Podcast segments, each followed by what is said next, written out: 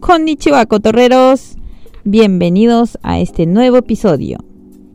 Hoy hablaremos sobre la educación jerárquica. Como sabrán, aquí en Japón todo es a base de la jerarquía. Tengo que contarles que a veces es muy tedioso seguir esta norma.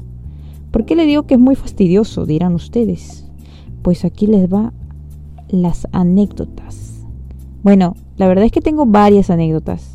Para iniciar, tengo que contarles que yo estudié toda mi educación primaria y una parte de, secundaria en Japón. No es por sacar pica, ¿eh? solo estoy contando para poder eh, iniciar con la anécdota. En el colegio no había problema, no sentí esa jerarquía. Bueno, porque recién estaba iniciando, no estaba adaptada a la cultura y bueno, era mi primera vez, ¿no? Que sentía eh, que estaba dentro de la sociedad japonesa. Pero cuando llegué a ser sexto de primaria, las cosas cambiaron, amigos. ¿Por qué les digo esto? En el colegio, aquí en Japón, te obligan a ser líder de un grupo de niños para que los lleves hacia el colegio, de la casa al colegio, así, todos los días. Bueno, amigos, yo eh, estaba en sexto de primaria, con las justas me cuidaba a mí y tenía que ser líder de un grupito de mocosos revoltosos. Era un suplicio, amigo. Tenía que despertarme mucho más antes, tenía que verificar de que todos estén. Faltaba un niño, tenía que ir hasta la casa, preguntarle a sus padres por qué no quiere ir y bla bla bla y bla bla bla. Encima tenía que pedir un, papelito para que la nota del padre diciendo que el hijo estaba mal y que por favor le entregase eso al, al profesor. Y así como que pasaba piola, ¿no? O sea, no, no era necesario ya que la mamá llame. Fue difícil, pero me ayudó a ser más unida con mi grupo, con mi comunidad y además ser más responsable. Así que por esa parte fue como que bien, solo tenía que cuidarlos. Pero como era la extranjera, entonces no me hacían caso. Y tenía que esforzarme el doble de lo normal. Porque ya saben, uno se iba por el otro lado, el otro se iba corriendo, el otro hacía más chacota. Y yo estaba como que, niños, por favor, déjenme por lo menos ir en paz. Un día, un día, se los ruego. Pero no, los moscosos malcriados seguían fregando y fregando.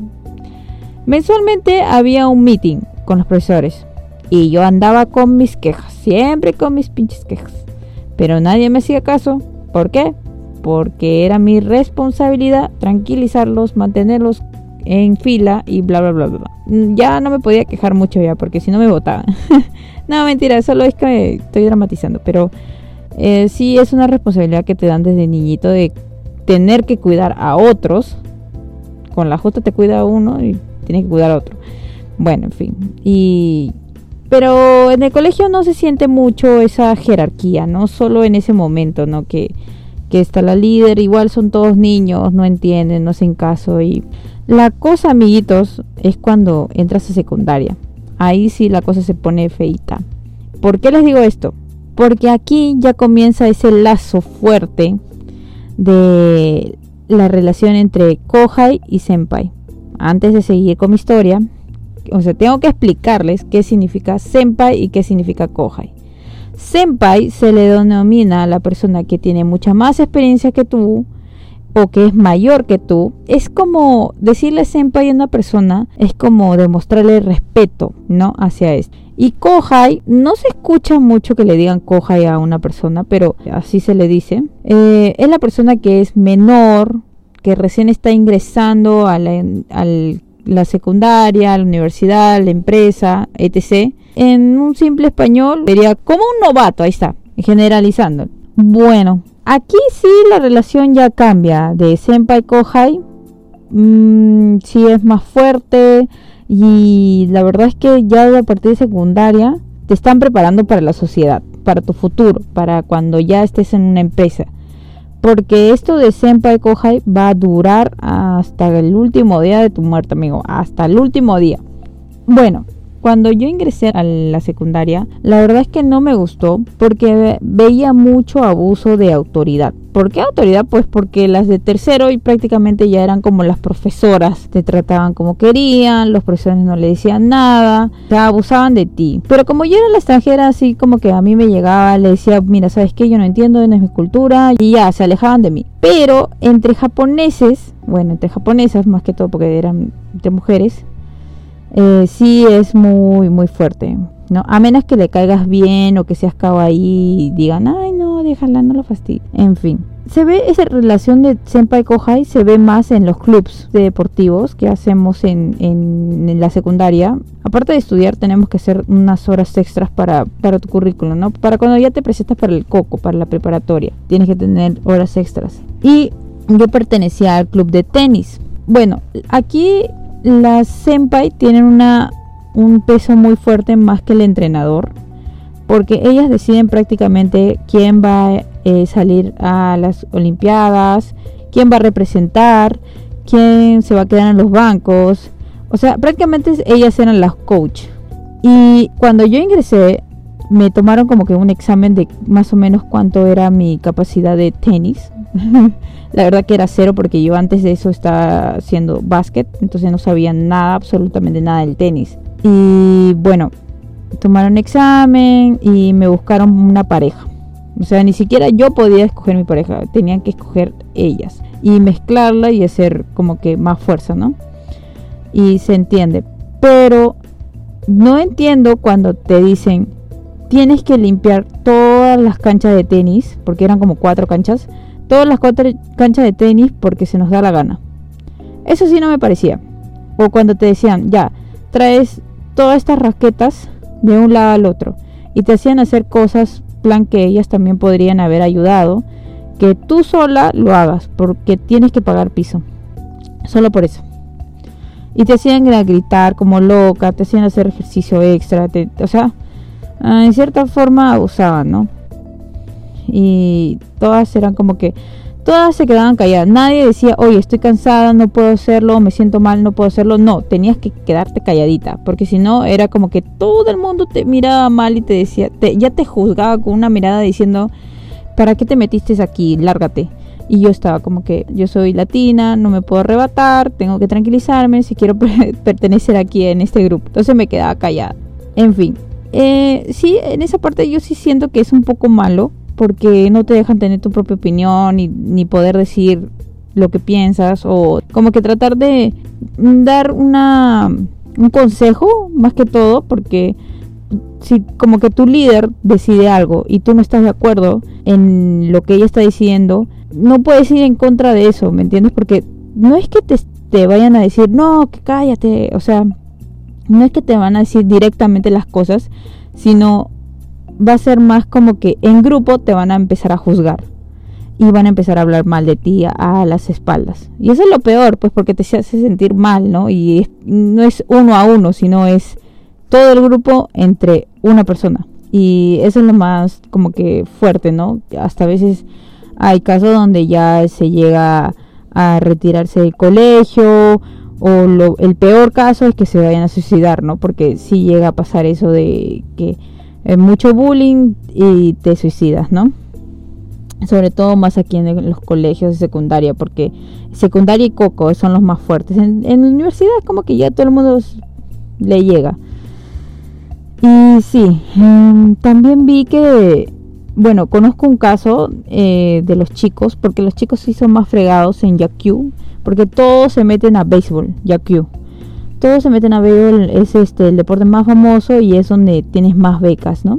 Y ahí sí son más fregados los chicos porque los de tercer año prácticamente les obligan a lavarse, lavarles los uniformes a los de primero.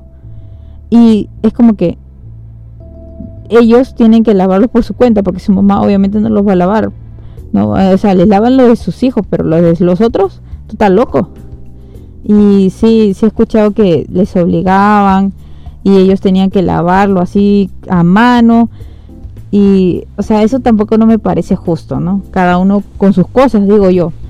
Em, y bueno, esas fueron mis anécdotas en la secundaria. Pero otra cosa también que vi mucho era que, que las de tercero siempre hablaban mal de las de primero. No sé por qué, la verdad.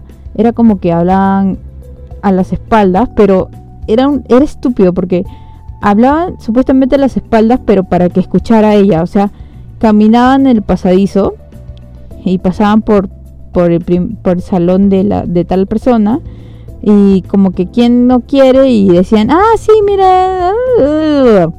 Y tú te quedas como que, oye, ya sé lo que estás queriendo decir, güey.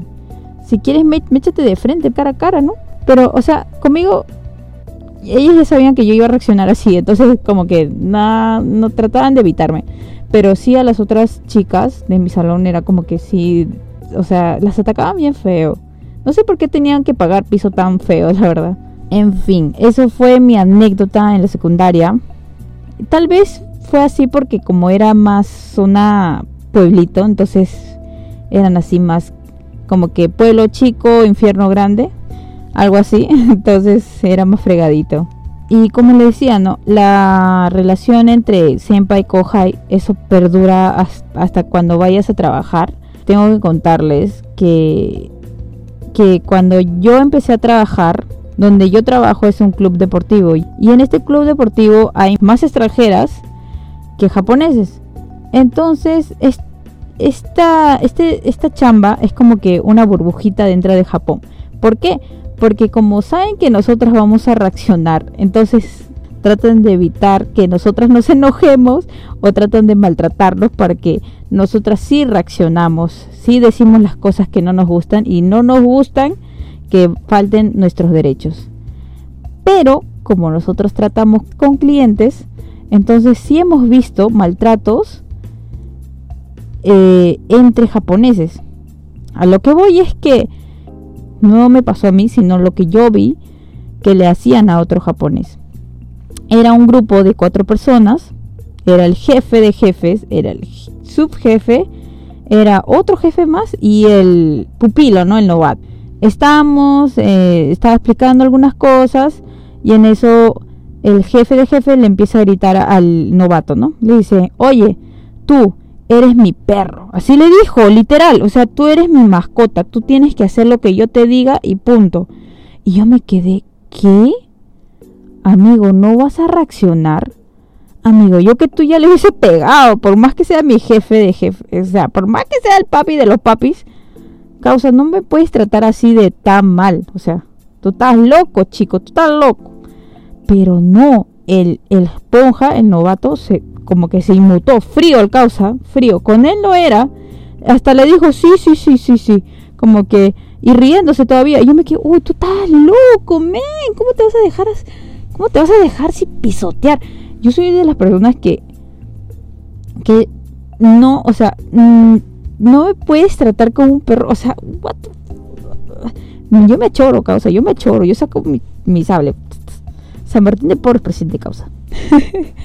Pero, o sea, no me pareció justo y a mí sí me impactó. Cómo es que fue, cómo lo normalizó. Ese maltrato lo normalizó y se rió. Y es así, amigos. O sea, acá, cuando tú ves un grupo de japoneses que son jefe y empleados, el empleado, por más este bueno que sea en algo, o por más capacidad que tenga, no lo va a demostrar frente al jefe porque no va a querer que el jefe se sienta mal. ¿Me entiendes? Él no puede destacar. Es como no creo que sea modestia, sino es como que mm, en cierta forma miedo, porque tú sabes, ¿no? El jefe puede tener celos y este quien se cree y bla bla bla y además aquí lo que cuenta es este no cuenta la capacidad que tengas, sino cuenta los años que tengas en, en, en cierto lugar. Y bueno, eso a mí no me parece porque hay gente que sí se esfuerza mucho más que otras. O sea, hay jefes que no hacen ni miércoles, déjenme decirles que no hacen nada. Y o sea, no se capacitan, plan, están ahí porque sí, porque, porque el tiempo los ha dejado ahí y están en un mayor rango con menos capacidad que un novato o una persona que es nueva, pero ha estudiado más, se ha preparado más, pero no puede tener ese mismo cargo. ¿Por qué? Porque no tiene el tiempo suficiente. Eso no me parece justo en lo absoluto, porque si tú has invertido más tiempo en tus estudios, deberías eh, tener el cargo que te mereces. Pero bueno, aquí tú sabes, la jerarquía es así. No puedes ir en contra de la sociedad. Tengo que mencionar aquí que cuando estás trabajando en una empresa, o si eres, más que todo, si las personas que trabajan como salariman, en cierta forma son obligados a compartir con los jefes después del trabajo. Por ejemplo, el jefe le gusta beber y él quiere salir a beber contigo o con tus compañeros y, eh, después del trabajo, tú no lo puedes negar. O sea, tú tienes que decir sí o sí. Tienes que ser que la me botas para que te lleves bien con tu jefe, ¿no? Porque tu jefe es como que eh, es el papi de los papis y lo tienes que tratar bien. Y eso sí no me parece. O sea, si a ti no te gusta beber, ¿qué? ¿Tienes que hacerlo porque tu pinche jefe lo dice? Hello, güey. O sea, cada uno tiene que decidir lo que, lo que a uno le parece, digo yo, ¿no? Y eso sí, o sea, puede ser un país donde es peace and love y todos tienen, como que muestra que todos tienen derecho, pero a veces eso, esa sociedad antigua, tradicional, no cambia y como que impide eh, el avance, digo yo. Ya dejando de lado el tema de los jefes y de las empresas, encontré un dato curioso. Bueno, es aquí costumbre que cuando uno se mude, eh, obsequiar eh, toallitas y presentarte en, la casa de cada vecino para decir que tú te vas a mudar, que y se siga haciendo. Pero en ciertas zonas que son un poco más metidas, ciertas mm, zonas más rurales, si tú no le entregas el regalo jerárquicamente al papi de los papis, como que este papi de los papis se va a ir en contra de ti y va a hacer como que, que toda la comunidad piense mal de ti y yo me quedé como que, amigo, recién me estoy mudando, no conozco ni al gato que está acá a mi costado y voy a saber que tú eres el papi de los papis. O sea, y eso es un dato curioso que, que me quedé como que, o sea, ay, estos ponjas con su jerarquía, de verdad. Y por eso, le, por eso digo que es bien meticuloso, fastidioso eh, tratar así con estas normas que te pone la sociedad. Y, si te equivocas eres como que medio, medio quedado, ¿no? Por eso que en cierta forma yo me siento más un poquito más aliviada porque como soy extranjera me pasan muchas cosas. Y gracias pero sí es este medio fregadito esto de la jerarquía tratar de mantenerte con la sociedad. Pero en cierta parte bueno es como ellos lo llevan no y así es y no creo que de la noche a la mañana se pueda cambiar estas cosas. Bueno, cotorreros, esto es todo por el episodio de hoy. Espero que les haya gustado y si les, si les gustaría que hablemos más sobre jerarquías o otros temas, por favor háganoslo saber. Dejen su comentario en el Instagram de Cotorreando7, cotorreando con Kata y Cami. Gracias.